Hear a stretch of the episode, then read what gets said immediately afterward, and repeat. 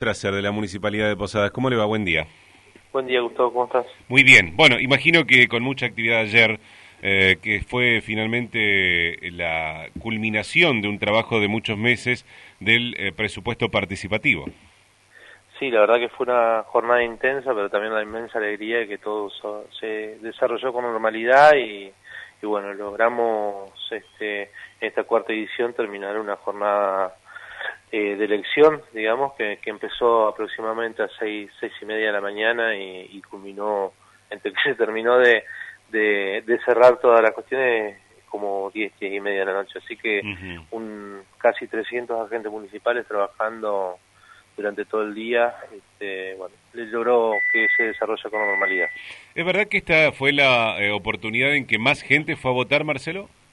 Sí, eh, sí, esta fue la, la vez que más fueron 14.518 este, votos que hubo en toda la ciudad de Posadas, este, en relación a las dos a las dos ediciones anteriores que habían superado los 8.000. Mm.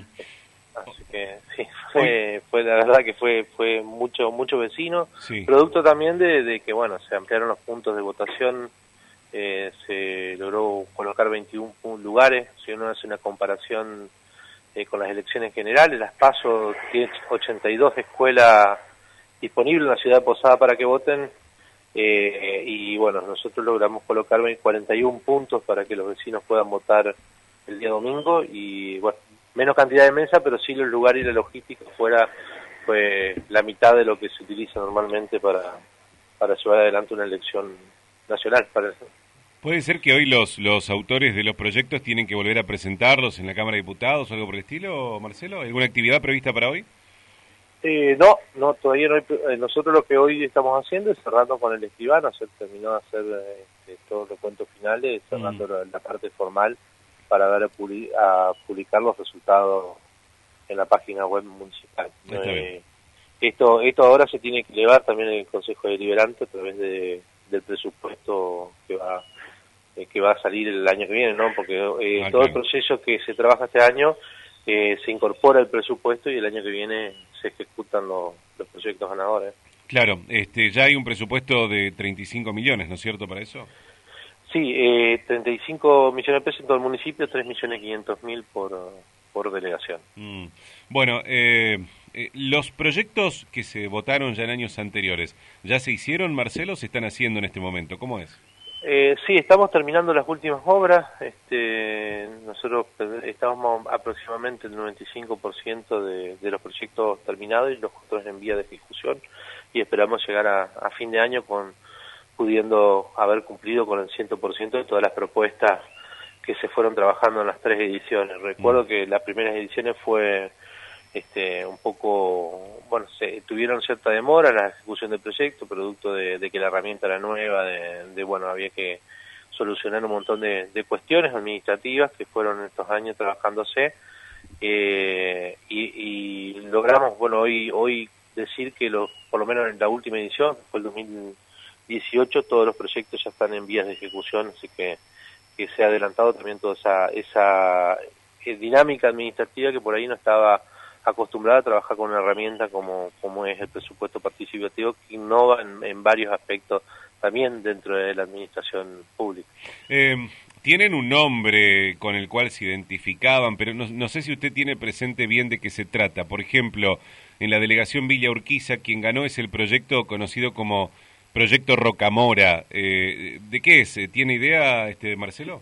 Sí, es un proyecto que es de un club de adultos mayores que ganó en la edición del año 2017, eh, que funciona justamente sobre la Rocamora, eh, ahí donde está el CAPS 8, mm. eh, CAP provincial número 8, este, y, y, trabaja además que con adultos mayores también hay actividades este, deportivas y actividades culturales dentro de un salón, mm, que es un solicitud de equipamientos y ah, profesores. O sea, primero, primero construir el centro lo hicieron y ahora quieren equipamiento, digamos, en el lugar. Exactamente, están trabajando sobre, sobre esos aspectos, fortaleciendo el, centro. Bueno, después hay otro que, que, uno imagina, salón de usos múltiples, territorio, en Villa Cabello, en Santa Rita también, eh, equipamiento de salón de usos múltiples.